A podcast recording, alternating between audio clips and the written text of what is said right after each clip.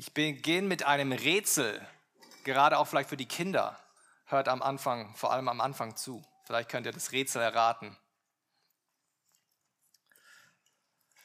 Im Nahen Osten, da steht ein Turm, dessen Spitze bis in den Himmel ragt.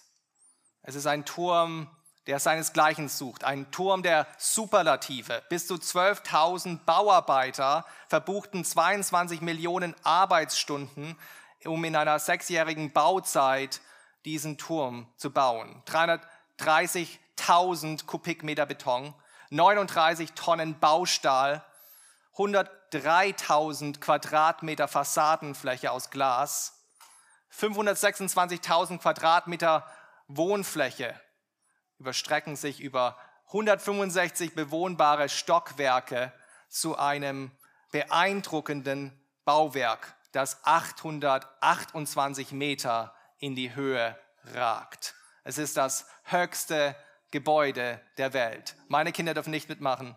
Welcher Turm ist es? Levi, du bist auch zu alt. Wenn, wenn niemand anderes es weiß, dann könnt, könnt ihr mitmachen. Um welchen Turm handelt es sich? Markus versteht sich auch noch als Kind. Ja, Burj Khalifa, Burj Khalifa in Dubai, der höchste Turm der Welt. Und William Baker, der Bauingenieur von Skidmore, Owings und Merrill, die leitende Baufirma damals des Burj Khalifa, der brachte die Vision dieses Turmes genau auf den Punkt. Er sagt, das Ziel des Burj Khalifas war es nicht einfach, das höchste Gebäude der Welt zu sein, sondern es sollte die höchsten Ambitionen der Welt verkörpern. Nicht nur das höchste Gebäude, sondern auch die höchsten Ambitionen der ganzen Welt sollten hier in diesem Turm verkörpert werden. Erinnert dieser Turmbau zu Dubai nicht auch irgendwie an einen anderen Turmbau, der sich auch im Nahen Osten ereignet hat? Vielleicht einige Jahrtausende zuvor? An welchen Turmbau erinnert es uns? Naja, an den Turmbau zu Babel. Und um den geht es auch heute in der heutigen Predigt zu dem Thema ein heilloses Durcheinander. Und wir wollen äh, in diesem Bibeltext uns drei grundlegende Fragen stellen. Erstens, gehörst du, gehöre ich zum göttlichen Samen? Zweitens, machst du es dir selbst einen Namen? Machst du, machst du dir selbst einen Namen? Und drittens, hat Gott in deinem Leben das Sagen?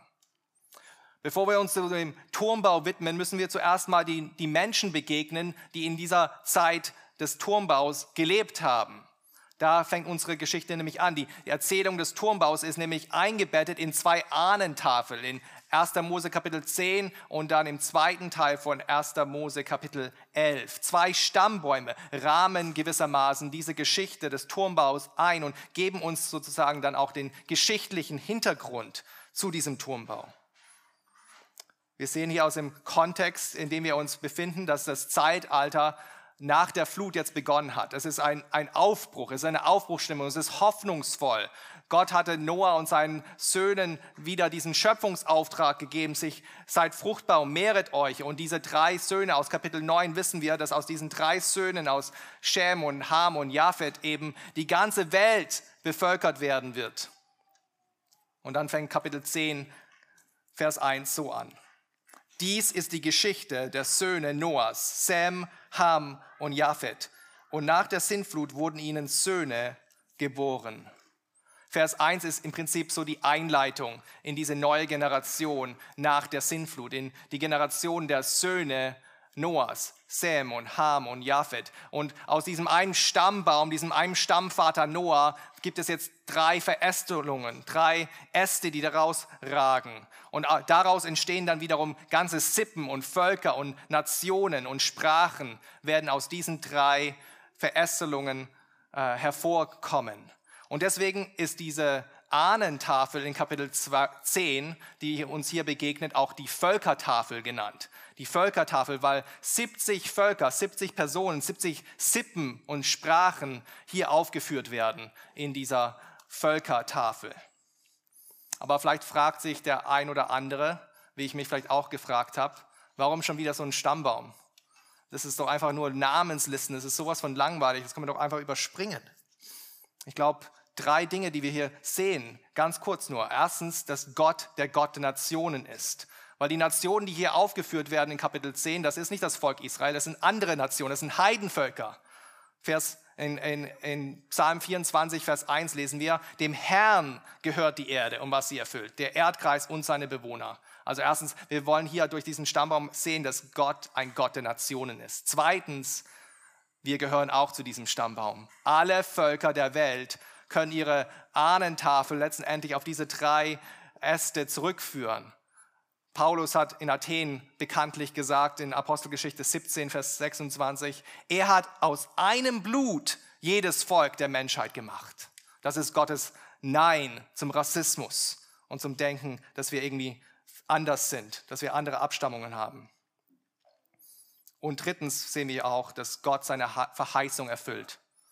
Wisst ihr noch, was nach dem Sündenfall passiert ist, was Gott verheißen hatte der Schlange gegenüber? In Genesis oder in 1. Mose Kapitel 3, Vers 15 sagte er zur Schlange, ich will Feindschaft setzen zwischen dir und der Frau, zwischen deinem Samen und ihrem Samen.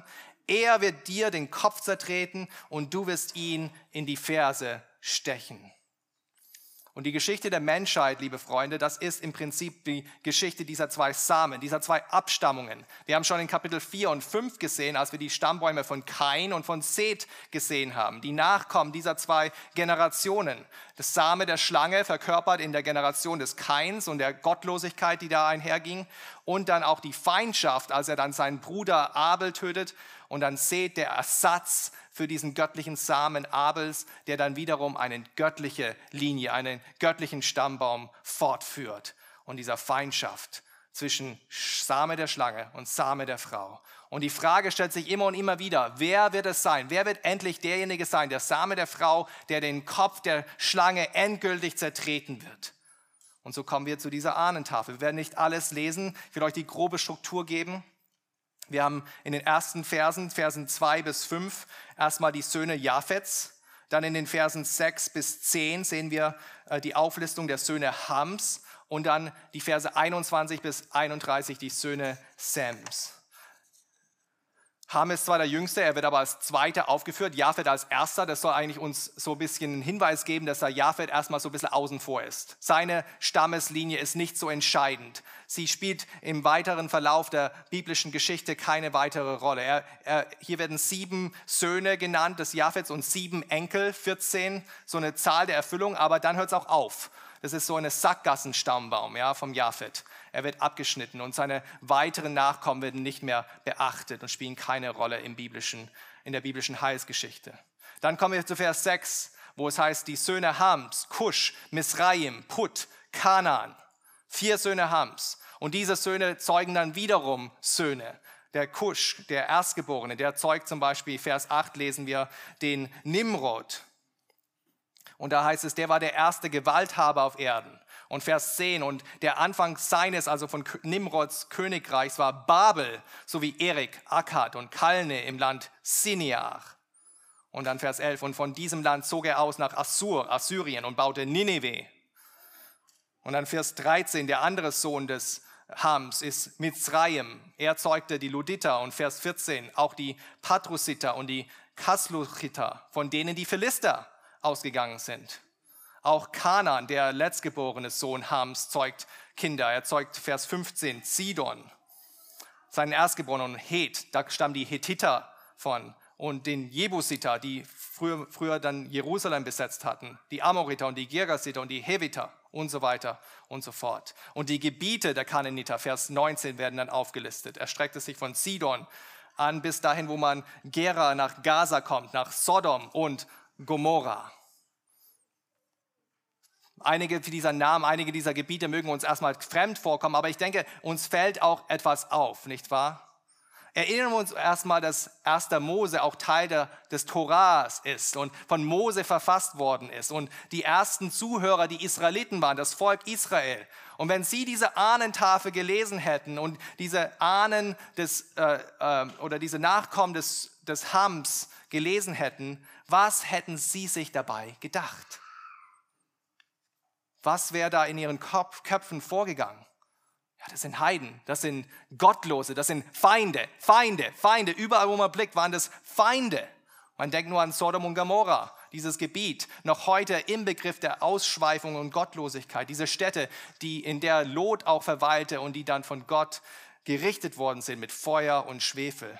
Oder mit Zraim, für uns vielleicht erstmal ein Fremdbegriff, aber das ist im Prinzip Ägypten. Im arabischen Sprachgebrauch wird immer noch das Wort Misr verwendet, um auf Ägypten zu kommen oder um Ägypten zu beschreiben. Und wir wissen alle, wer Ägypten war. Das Land Ägypten, das Haus der Knechtschaft, in dem die Israeliten 400 Jahre lang versklavt war, worden sind und die dann durch Gottes Wirken und seine Wunder letztendlich befreit worden sind. Oder die Philister, die Nachkommen des Misraim. Natürlich wissen wir, dass die Philister äh, auch gerade in den Anfangsjahren, als sie ins verheißene Land angekommen sind, in Zeit der Richter oder der ersten Könige, immer wieder denen ein Dorn im Auge waren. Die Kananiter natürlich, wissen wir auch. Das war ja die, die, die eigentlichen Besiedler des Landes. Und dann hatte Gott durch Josua versprochen, dass er die Kananiter, die Hethiter, die Heviter, die Pherisiter, die Gergasiter, die Amoriter und die Jebusiter gewiss vor euch vertreiben wird. Genau die gleichen Völker, die auch hier in dieser Ahnentafel beschrieben sind. Und natürlich auch dann die Städte Babel oder Babylon und Nineveh, die von Nimrod gegründet worden sind. Auch wieder feindliche Städte, die Hauptstädte von den Königreichen Babylon und Assyrien, die letztendlich das Nord- und das Südreich dann auch in Exil nehmen würde. All diese Söhne Hams stehen stellvertretend für und verkörpern diesen Samen der Schlange, diese Feindschaft, das gegen Gottes Volk entgegengesetzt wurde. Aber Gott hält auch sein Versprechen, nicht wahr? Und so ist es auch so, dass in seiner Gnade hier es auch einen dritten Stammbaum gibt, der hier gelistet wird. Ein göttlicher Same ist auch enthalten. Ein Same, der nur durch Gottes Gnade letztendlich erwählt worden ist. In den Versen 22 bis 31 sehen wir das. Ich lese erstmal nur diesen ersten Vers 22. Die Söhne Sems waren Elam, Asur, Apaxat, Lud und Aram. Über Elam und über Assur und Lud wird keine weitere Erwähnung äh, gemacht. Also nach dieser ersten Generation ist dann Schluss bei denen, auch bei Aram. Da gibt es noch eine Generation, aber das endet dann auch in der Sackgasse. Nur die Linie des Apaxat wird weiter fortgeführt über mehrere Generationen. Vers 24, schaut es euch nochmal an. Apaxat aber zeugte Schelach und Schelach zeugte Heber und Heber wurden zwei Söhne geboren. Der Name des einen war Peleg und der Name des Bruders war Joktan. Hier haben wir dann eine Fortführung über mehrere Generationen. Und es stellt sich wieder die Frage, wer ist das Same der Frau? Naja, sicherlich Joktan. Wenn wir weiterlesen, werden 13 Söhne des Joktans aufgelistet hier.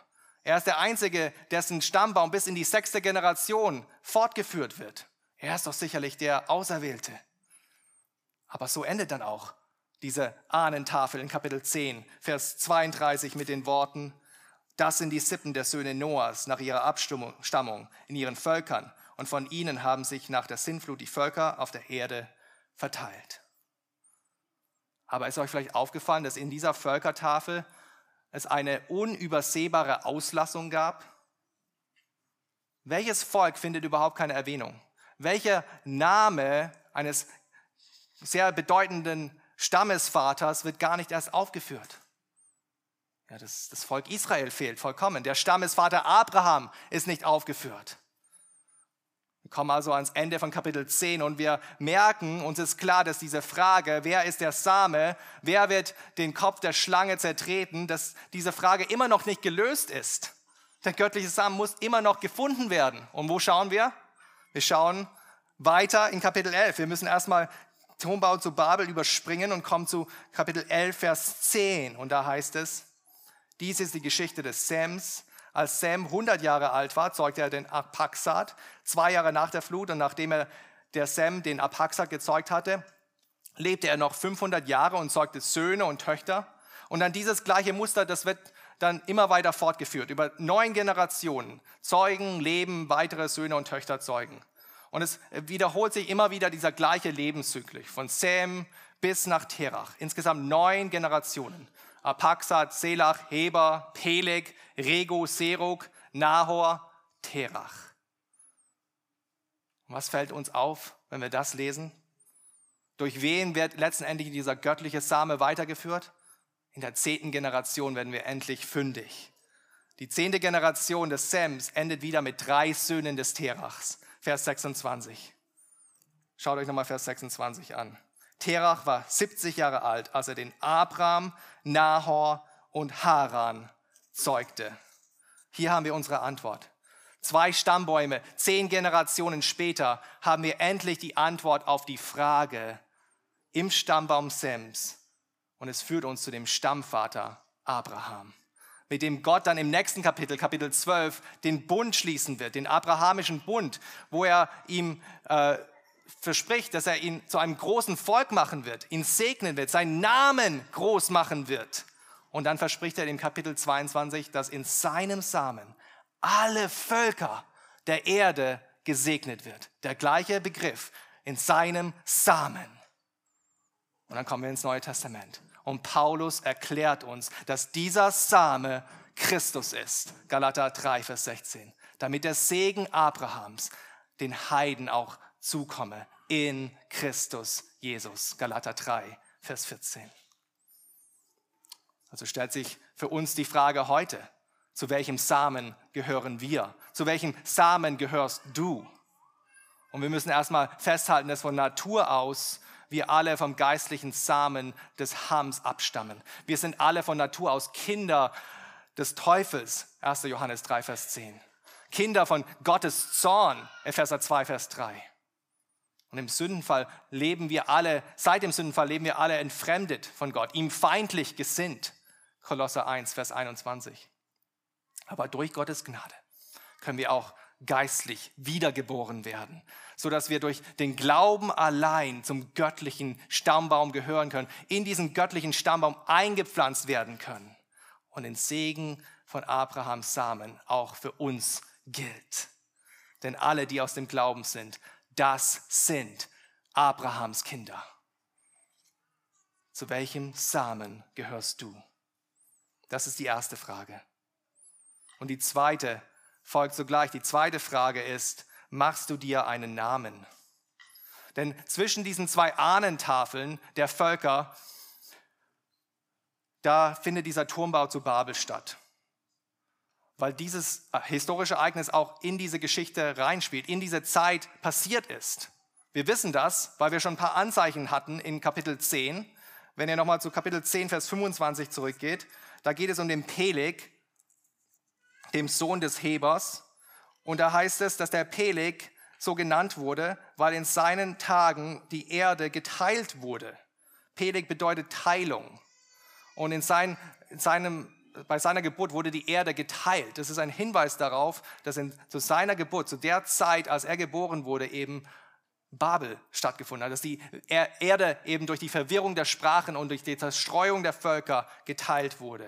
Und wir haben noch einen zweiten Hinweis darauf, dass es mittendrin auch passiert ist, in dieser Ahnentafel, in diesem Zeitalter. Denn der Turmbau zu Babel wurde von wem eingeleitet? Von keinem geringeren als diesem Nimrod, dem Enkel Hams, der erste Gewalthaber auf Erden. Wo lag sein Königreich? Ja, das hat uns Kapitel 10, Vers 8 bis 10 gesagt. Der Anfang seines Königreichs war Babel im Land Sinia. Und genau dort findet auch unsere Story statt. Babel im Land Sinia. Lesen wir nochmal diese ersten neun Verse aus Kapitel 11. Und die ganze Erde hatte eine einzige Sprache und dieselben Worte und es geschah, als sie nach Osten zogen, da fanden sie eine Ebene im Land Sinia und sie ließen sich dort nieder und sie sprachen zueinander, wohlan, lasst uns Ziegel streichen und sie feuerfest brennen und sie verwendeten Ziegel statt Steine und Asphalt statt Mörtel.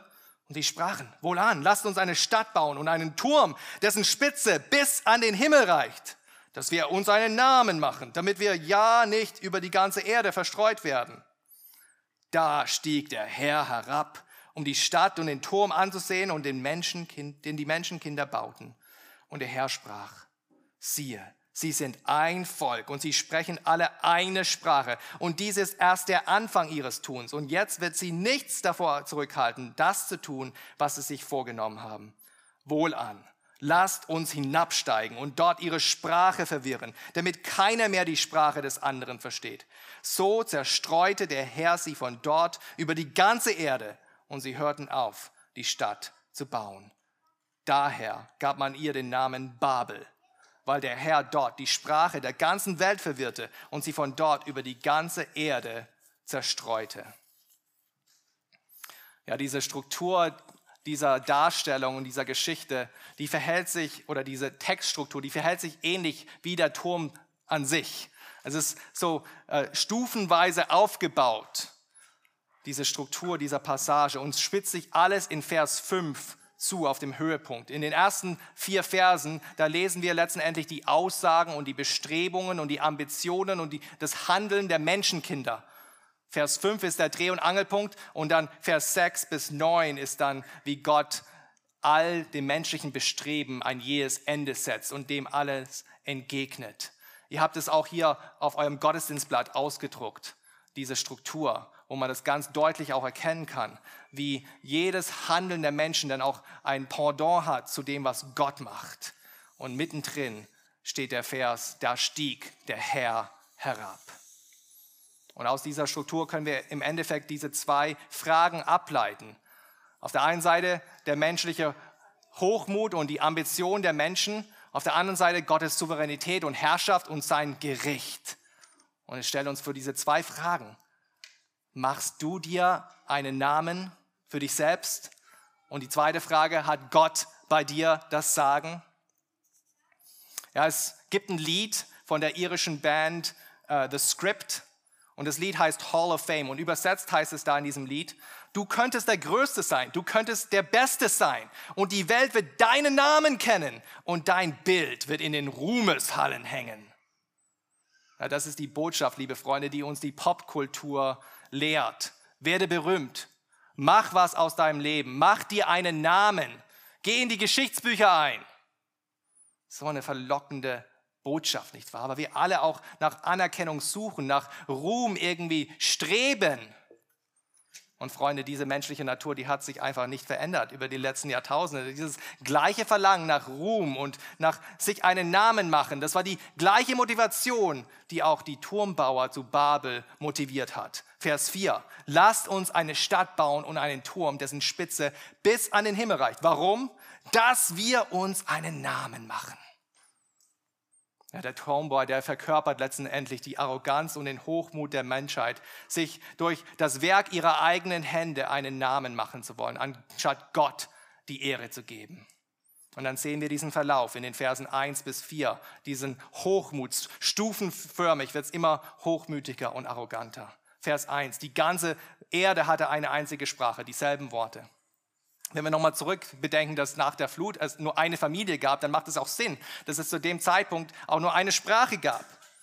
Und jeder, der mal schon mal im Ausland war und vielleicht äh, Verständigungsprobleme hatte, der weiß das auch zu schätzen, wie wichtig es ist, äh, sich verständigen zu können.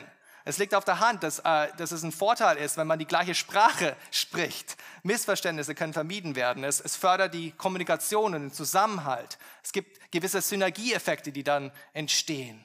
Und die Bevölkerung, die kann dann gemeinsam Großes leisten, Großes erreichen. Dann kommen wir zu Vers 2. Das ist die nächste Stufe sozusagen des Hochmuts der Menschheit. Angetrieben von diesem Gedanken, dass sie durch ihre gemeinsame Sprache zu alles fähig sind, dass sie nichts davon abhalten, das zu tun, was sie sich vorgenommen haben. Was machen sie? Sie wandern nach Osten. Sie lassen sich dann im Land Sinia nieder, wie es da heißt. Das auf den ersten Blick ist erstmal neutral zu bewerten. Aber wer schon vielleicht die letzten Wochen dabei war, der weiß, dass Osten, ein Wandern hin Richtung Osten immer auch gleichbedeutend ist mit einem Wandern weg von dem Angesicht Gottes. Adam und Eva wurden nach Osten vertrieben, aus dem Garten heraus. Kain, als er seinen Bruder geschlagen hatte und ermordet hatte, wanderte auch weg vom Angesicht Gottes, angesichts des Herrn und wohnte im Land Nord, östlich von Eden. Ein nach Osten wandern ist auch einmal ein Wegwandern von der Gegenwart Gottes. Und sie ziehen in das Land Sinia. Vielleicht zogen sie mit Nimrod dahin, wir wissen es nicht genau, aber auf jeden Fall identifizieren sie sich damit auch mit diesem Gewaltherrscher, mit Nimrod, diesem gottlosen Herrscher aus der Linie Hams. Und was machen sie dann zuletzt? Sie lassen sich nieder. Das ist auch erstmal, erstmal neutral zu betrachten, aber was war der Auftrag Der Schöpfungsauftrag, den Gott sowohl Adam als auch Noah gegeben hatte. Füllt die Erde. Seid Fruchter, mehret euch, füllt die Erde. Füllt die Erde mit meiner Herrlichkeit, weil ihr seid meine Ebenbilder. Und was machen sie? Sie lassen sich nieder. Sie sammeln sich an.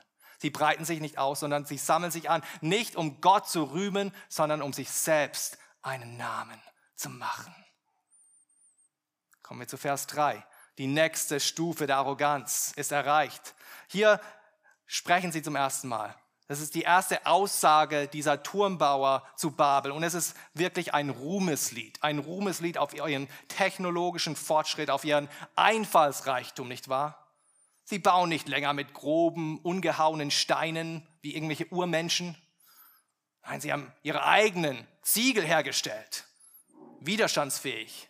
Sie sind alle genau identisch, einheitlich. Und als Verbindungsstoff benutzen sie nicht mehr Mörder, sondern Bitumen. Das ist viel besser, höher entwickelt.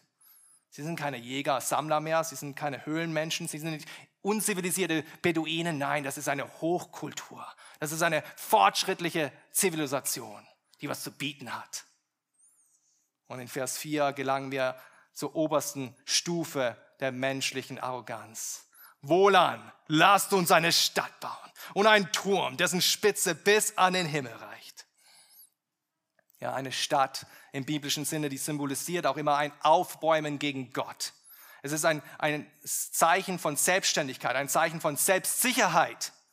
Antike Städte nämlich, wenn man das mal sich so vor Augen hält, die hatten ja eine große Stadtmauer, eine hohe, breite Stadtmauer um, um sich herum. Und äh, dadurch waren sie geschützt vor den Angriffen der befeindeten Völker. Meine Kinder und ich, wir lesen gerade die Geschichte von Troja und da kommt es auch nochmal ganz klar zum Vorschein. So, so lang, wie die da ausgehalten haben, obwohl die Griechen vor der Tür standen. Es ist ein Zeichen der Selbstsicherheit. Und diese Stadt ist nicht nur irgendeine Stadt, sondern es ist die Stadt Babel. Die Stadt, die dann später Babylon heißt. Die Stadt, die mehr als irgendeine Stadt auf der ganzen Welt sinnbildlich für die sündhafte Ausschweifung steht. Die Hure Babylon. Und mitten in dieser Stadt, mitten in dieser Stadt, da bauen sie einen Turm, dessen Spitze bis in den Himmel reicht. Was für ein Turm war das? Es war eine Art Ziggurat, ein stufenförmiger, terrassenartiger Turm, äh, den es damals gab in der Antike, in, in diesem mesopotamischen äh, Hochkultur. Schon mehrere Dutzend solcher Ziggurats wurden auch schon im Irak entdeckt und sie stammen alle aus diesem Zeitalter, also 3000 vor Christus rum. Und diese Türme, die, die ähneln eben den Turmbau zu Babel. Und in dieser antiken Mythologie der, des, der Mesopotamier, da war das Ziggurat, dieser stufenartige Turm, letztendlich das Bindeglied zwischen Himmel und Erde. Auf der Spitze des Turms, da stand meistens eine Art Altar, eine Art Tempel. Und auf diesem Altar, auf diesem, in diesem Tempel, da wurden Opfer dargebracht, um die, den Zorn der Götter irgendwie abzuwenden, um, um die Verbindung zu diesen Gottheiten herzustellen. Ein Bibelkommentator beschreibt es so. Der Turm diente als Tor zum Himmel und diente den Göttern als bequeme Treppe, um in ihren Tempel und ihre Stadt herunterzukommen. Freunde, ist das nicht auch die Geschichte der Menschheit? Der Mensch versucht durch seine eigene Anstrengung, durch seine eigenen Werke, sich selbst einen Turm zu bauen, um in den Himmel zu gelangen. Sich selbst einen Weg zu bahnen, um zu Gott zu kommen. Ganze Religion, ganze Philosophien sind darauf aufgebaut, dass der Mensch sich selbst das zutrauen kann und auch bewältigen kann und erreichen kann. Aber Gott kann man nicht durch eigene Anstrengungen oder durch das eigene Werk der Hände erreichen. Denn wenn wir das könnten, dann würde es uns so gehen wie die Turmbauer selbst. Dann könnten wir uns selbst auf die Schulter klopfen und sagen, ja, wir haben es geschafft. Wir haben uns einen Namen gemacht. Uns ist es zuzurechnen, dass wir Gott erreicht haben. Aber Gott wird seinen Ruhm nicht mit irgendjemand teilen und so lässt er es nicht zu. Ja, diese Turmbauer zu Babel, die wollten hoch hinaus, auf einer Stufe mit Gott stehen. Sie wollten letztendlich selbst Götter sein.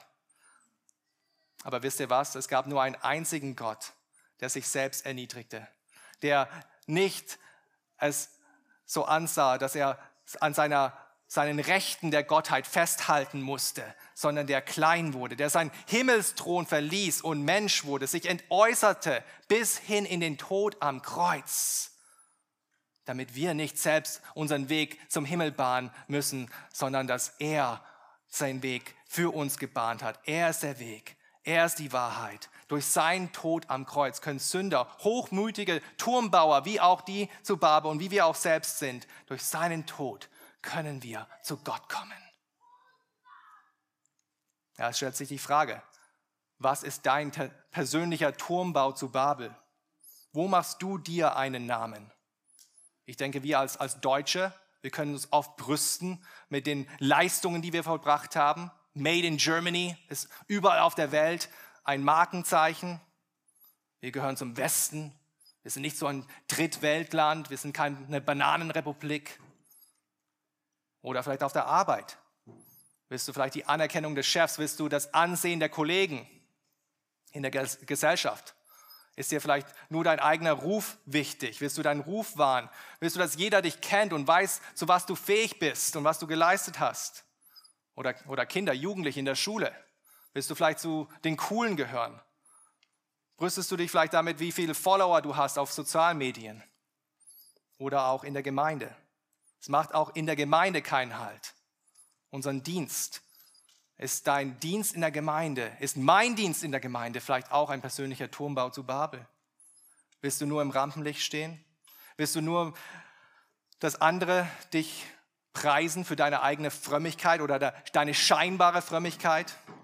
Und ich gebe zu, das ist eine Versuchung, auch als Prediger, auch als Pastor, das Menschenlob zu suchen oder dafür auch zu predigen. Und ich würde euch bitten, da auch für mich zu beten und für mein Herz zu beten, dass das nicht der Fall ist. Aber es stellt sich die Frage, sollten wir als Christen dann gar keine Ambitionen haben? Sollten wir nichts mehr anstreben, weil es sowieso dann immer mit Selbstlob zu tun hat? Nein, nein. Nur die Motivation und das Ziel unserer Ambition sollte nicht länger auf uns ausgerichtet sein, sondern auf den Herrn. Wir sollen es nicht länger für uns machen, nicht uns einen Namen machen, sondern den Herrn groß rauskommen lassen, seinen Namen groß machen. Und ein wunderbares Beispiel dafür ist der Pioniermissionar William Carey. William Carey, der jahrzehntelang das Evangelium in Indien verkündete, er hatte solche gottzentrierte Ambitionen. Er sagte einst, erwarte große Dinge vor Gott, unternehme große Dinge für Gott. Und am Ende seines 41-jährigen Dienstes hatte er 700 Inder zum Glauben geführt an Jesus Christus. Er hatte die Bibel ins Bengalische übersetzt. Er hatte eine Universität gegründet und soziale, soziale Reformen in Indien äh, in die Wege geleitet. Und bis heute gilt William Carey als der Vater der modernen Missionsbewegung. Er hätte durchaus einen Namen für sich selbst machen können. Aber was flüsterte Carey seinen Kollegen Alexander Duff ins Ohr, als er im Sterben lag? Folgende Worte sagte er zu seinem Kollegen. Herr Duff, Sie haben über Dr. Carey gesprochen. Dr. Carey, Dr. Carey. Wenn ich weg bin, sagen Sie nichts über Dr. Carey. Sprechen Sie nur über Dr. Careys Retter. Freunde, das ist es, worum es geht. Christen müssen sich selbst keinen Namen machen, weil wir für den leben, der den Namen über alle Namen hat, unseren Herrn Jesus Christus. Wir beugen unsere Knie vor ihm. Wir stellen uns unter seine Herrschaft, denn wir wissen, er allein hat das Sagen. Und das bringt uns zu unserer letzten Frage. Wer hat bei dir das Sagen? Wer hat bei dir das Sagen? Ja, in Vers 5 sind wir hier an diesem Höhepunkt des Textes angelangt. Die Spitze des menschlichen Hochmuts ist gewissermaßen erreicht. Und was passiert? Da stieg der Herr herab, um die Stadt und den Turm anzusehen, den die Menschenkinder bauten. Kinder oder andere, habt ihr vielleicht schon mal, als ihr im Flugzeug wart, vielleicht seid ihr schon mal geflogen, herausgeschaut und euch ist aufgefallen, wie klein auf einmal die Häuser und die Autos und alles andere in der Landschaft ist. Oder vielleicht habt ihr schon mal einen Ameisenhaufen gesehen und dann seid ihr runtergebückt und habt euch die Ameisen näher angeschaut. Und genauso ist es hier. In Gottes Augen ist dieser Turmbau zu Babel nichts weiteres als ein winzig kleiner Ameisenhaufen, der kaum zu erkennen ist. Bibelkommentator Waltke sagt folgendes. Seine Erbauer meinen, ihr Tempelturm reiche bis in den Himmel. Aber er ist so niedrig, dass der Herr vom Himmel herabsteigen muss, nur um ihn zu sehen. Ja, die Turmbauer zu Babel, die hatten sich erhofft, dass sie durch ihren Turm eine Tür in den Himmel aufschlagen könnten, öffnen könnten. Und nun war es auch tatsächlich dazu gekommen. Der wahre Gott von, von Himmel und Erde war tatsächlich herabgestiegen. Aber das waren nicht diese Götzen, die sie gewohnt waren. Diese Götzen, die einfach ihnen alles gaben, was sie sowieso immer schon wollten. Sicherheit, Stabilität, Ruhm, Reichtum, Macht. Nein, es war der Herr der himmlischen Herrscher, der hinabgestiegen ist. In seinem gerechten Zorn, in seinem verdienten Gericht kam er herunter. Vielleicht hatten ja die Turmbauer gedacht, ja, Gott richtet nicht mehr. Wir haben ja die Verheißung von Noah. Damals hat er doch gesagt, er wird nicht mehr richten, es wird keine Sinnflut mehr kommen. Es gibt keine Konsequenzen mehr, kein Gericht. Wir können einfach alles tun und lassen, was wir wollen. Gordon Wenham sagt dazu, das Versprechen, die Welt nicht in einer weiteren Flut zu zerstören, bedeutet nicht, dass die Menschheit mit allem davonkommen kann, was sie will. Und da lagen sie auch genau falsch. Das dachten sie nämlich. Aber Vers 6, was lesen wir? Und der Herr sprach, siehe, sie sind ein Volk und sie sprechen alle eine Sprache. Dies ist das der Anfang ihres Tuns. Und jetzt wird sie nichts davor zurückhalten, das zu tun, was sie sich vorgenommen haben. Auf den ersten Blick scheint es vielleicht so, dass hier Gott ins Schwitzen kommt. Dass er irgendwie denkt, okay, die Menschen werden so mächtig sein, dass sich dann irgend, irgendeines Tages dann überwältigt wird von ihrem Tun. Aber diese Absicht hier ist ganz anders in seinem Gericht. Nein, er will im Prinzip eindämmen das Potenzial zur Sünde, das diese Menschen haben. Er will diese Synergie der Sünde so weit eindämmen, dass die Menschen nicht mehr zu solchen sündhaftigen und solchen hochmütigen Taten fähig sind. Das ist seine Beurteilung der Lage. Er beobachtet in, Vers 5 den menschlichen Hochmut. In Vers 6, wie wir es gerade gelesen haben, beurteilt, zu welchen, beurteilt Gott, zu welchen hochmütigen und gottlosen Taten der Mensch fähig ist. Und dann in Vers 7 ist dann Gottes Beschluss. Was beschließt er zu tun? Vers 7. Wohlan, lasst uns hinabsteigen und dort ihre Sprache verwirren, damit keiner mehr die Sprache des anderen versteht. Seht ihr hier, das ist ein göttlicher Beschluss. Er redet nicht zu den Turmbauern, er redet innerhalb seiner Gottheit als dreieiniger Gott zu sich selbst und verfasst zusammen, Vater, Sohn und Geist, diesen Beschluss und führt ihn dann auch aus. Könnt ihr euch vorstellen, diesen Tag, als auf einmal diese Sprachen verwirrt worden sind? Keiner den anderen mehr verstand? Einer, ein Bauarbeiter fragt den anderen nach dem Hammer und er kriegt eine Säge. Der, der Bauleiter ruft die Arbeiter zusammen für eine Besprechung und alle gehen zur Mittagspause. Es ist reinstes Chaos gewesen, ein heilloses Durcheinander. Keiner konnte mehr die Baupläne lesen, geschweige denn den, den Turm fertigstellen. Ohne Verständigung gab es nur Verwirrung und die Verwirrung führte zur Zerstreuung der Völker. Und Vers 8 ist dann die Schlussfolgerung. Was passierte? So zerstreute der Herr sie von dort über die ganze Erde und sie hörten auf, die Stadt zu bauen. Wenham sagt wieder, Gottes Eingreifen vereitelt erneut die Pläne der Menschen. Was wir hier sehen, ist, dass Gott kein unbeteiligter Beobachter ist. Er, er steht nicht nur am Seitenrand, an der Seitenlinie und, und sieht tatenlos zu, wie der Mensch in seiner Arroganz und seinem Hochmut sich gegen ihn aufbäumt. Nein, er greift ein. Seht ihr, wie Gottes Pläne all die Pläne der Gottlosen vereitelt? Sie bauten eine Stadt, um sich nicht zu zerstreuen in der ganzen Welt, um nicht zu zerstreut zu werden. Und was passiert? Genau das, was sie nicht wollen, das tritt dann auch ein. Sie hören auf, die Stadt zu bauen und sie werden dann über die ganze Welt zerstreut. Freunde, wenn du vielleicht heute Morgen hier bist und du dich noch Gott widersetzt, ihm widerstrebst, dann will ich dir sagen, in aller Liebe, du kannst nicht gegen Gott ankommen. Vielleicht denkst du das, Vielleicht denkst du, dass du dein eigener Herr bist, dass du das Schicksal in der eigenen Hand hast, dass Gott dir nichts zu sagen hat. Aber in, seien wir mal ehrlich, dann betrügst du nur dich selbst. Die Realität ist, dass Gott immer immer das letzte Wort hat, dass er immer und überall das Sagen hat, denn das ist seine Welt. Er hat sie gemacht. Er ist souverän. Er ist Herrscher. Er wird immer seinen Willen durchsetzen. Die Frage ist nicht, hat Gott das Sagen, sondern die Frage ist, erkenne ich, dass er das Sagen auch in meinem Leben hat? Und wenn du das erkannt hast, dann flehe ich dich an, widersetze dich, dich ihm nicht länger. Beuge deine Knie, erkenne ihn als Herr an, der Herr, der sein Leben für dich gegeben hat. Vers 9. Daher gab man ihr den Namen Babel, der Stadt, weil der Herr dort die Sprache der ganzen Erde verwirrte und sie von dort über die ganze Erde zerstreute. In der babylonischen Sprache bedeutet Babel Tor Gottes. Aber Gott verwendet hier ein Wortspiel. Denn im Hebräischen bedeutet Balal Verwirrung, verwirrt sein. Das Tor zu Gott ist zum Ort der Verwirrung geworden. Nicht der hochmütige Mensch hat das Sagen, sondern der souveräne Gott allein hat das Sagen und das letzte Wort. Die Verwirrung der Sprache und die Zerstreuung der Völker ist letztendlich ein Ausdruck von Gottes Zorn und seinem Gericht. Und Jahrtausende Jahre später würde dann auch ein Volk mit fremder Sprache kommen und Gottes untreues Volk in Exil verschleppen. Wohin?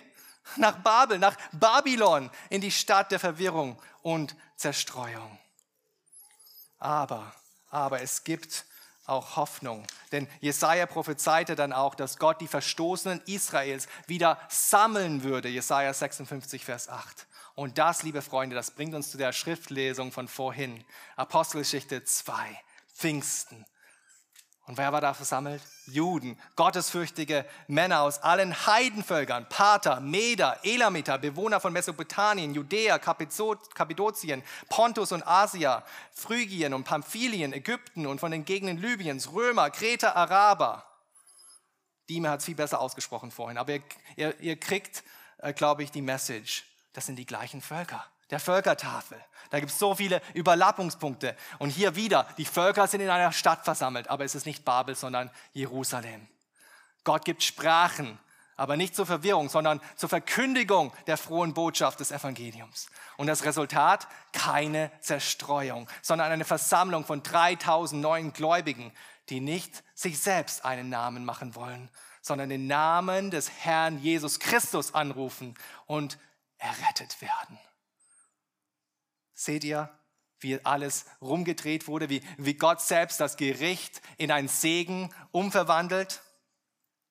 Und nach Pfingsten ist das Volk Gottes wieder über den Globus zerstreut, wie wir es auch sind. Jakobus spricht von den zwölf Stämmen in der Zerstreuung. Aber es ist nicht mehr Ausdruck von Gottes Gericht, sondern um die frohe Botschaft bis an die Enden der Erde zu allen Völkern und Sprachen und Nationen zu verkünden. Und Freunde, dieser Auftrag, der geht weiter. Von den 7000 Sprachen, die wir kennen in unserer heutigen Zeit, gibt es erst 700 Sprachen, die eine komplette Bibel in ihrer Sprache haben. Weitere 1500 haben eines, ein neues Testament. Weitere 1100 haben vielleicht nur Teile der Bibel. Aber durch diese Übersetzungsarbeit, Schritt für Schritt, wird die Verwirrung von Babel umgedreht, damit jedes Volk die Offenbarung Gottes in seiner eigenen Sprache bekommt. Und lasst uns weiter dafür beten. Vielleicht will Gott auch aus unseren Reihen jemand dazu zurüsten, diesen wichtigen, äh, diese wichtige Arbeit zu tun. Denn letztendlich ist Gottes Ziel, dass die Verwirrung der Sprachen und die Zerstreuung der Völker in seinem ewigen Himmelreich, in dem neuen Jerusalem, gar keinen Platz mehr hat. Denn dann wird eine große Schar, die niemand zählen kann, aus allen Nationen, Stämmen, Völkern und Sprachen vor dem Thron Gottes und vor dem Lamm stehen und mit lauter Stimme sprechen, das Heil ist bei unserem Gott, der auf dem Thron sitzt und bei dem Lamm. Offenbarung 7, Vers 9. Und wenn wir dann in diesem himmlischen Jerusalem angekommen sind, dieser Stadt, dessen Baumeister und Schöpfer Gott selbst ist, dann werden wir nie wieder unseren eigenen Namen rühmen, machen, rühmen müssen, unseren eigenen Namen groß machen müssen, sondern nur noch den Namen Gottes rühmen, der uns durch seine Gnade errettet hat und ins Himmelreich berufen hat. Und so werden erlöste Heiden und Juden aus allen Völkern, aus allen Sprachen den dreieinigen Gott für immer und ewig verehren. Dem, der auf dem Thron sitzt und dem Lamm gebührt das Lob und die Ehre und der Ruhm und die Macht von Ewigkeit zu Ewigkeit. Amen. Möge unsere Lippen jetzt schon von diesem ewigen Lob singen und zustimmen und anstimmen, damit auch der Herr jetzt schon im Hier und Jetzt in unserer Mitte verherrlicht wird. Von jetzt an bis in Ewigkeit. Amen. Lasst uns beten. Ja, Vater im Himmel, wir danken dir, dass du aus Gericht auch Segen herstellen kannst. Wir danken dir, dass obwohl die Sprachenverwirrung in erster Linie ein Gericht wegen unseres menschlichen Hochmutes war, du es herumgedreht hast und einen Segen daraus gemacht hast, dass eines Tages äh, Völker aus allen Sprachgruppen, aus allen Nationen um deinen Thron sein werden und dich verherrlichen werden, dir den Lob geben werden, den wir vielleicht äh, Jahrzehnte, Jahrhunderte lang äh, enthalten haben. Du wirst deinen Ruhm bekommen. Helf uns, deinen Namen groß zu machen. Helf uns, dich zu verherrlichen in, jeder Leben, in jedem Lebensabschnitt, in jeder Lebenslage. Wir bitten dich darum. Hilfe uns durch deinen Heiligen Geist. Helf uns, auf Jesus zu vertrauen und sein Opferwerk am Kreuz. Amen.